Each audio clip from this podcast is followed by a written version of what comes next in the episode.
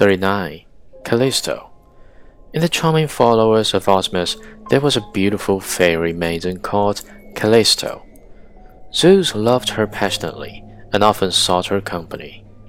Before the year was out, she bore him a son, Arcas by name. He later became the ancestor of the Arcadians.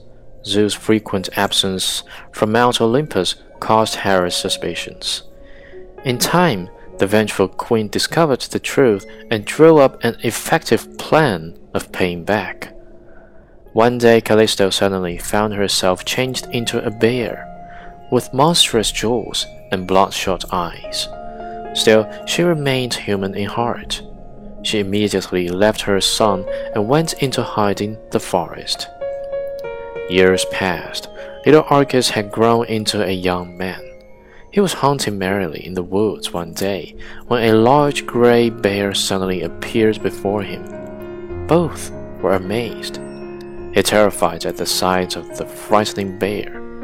The bear recognized that the young hunter was her own son.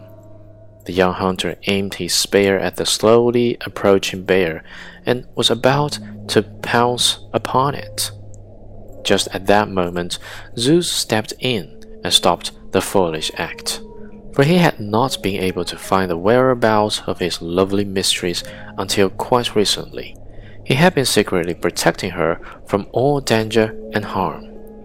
Now he turned his son into a little bear, and sent both mother and son into the high heavens.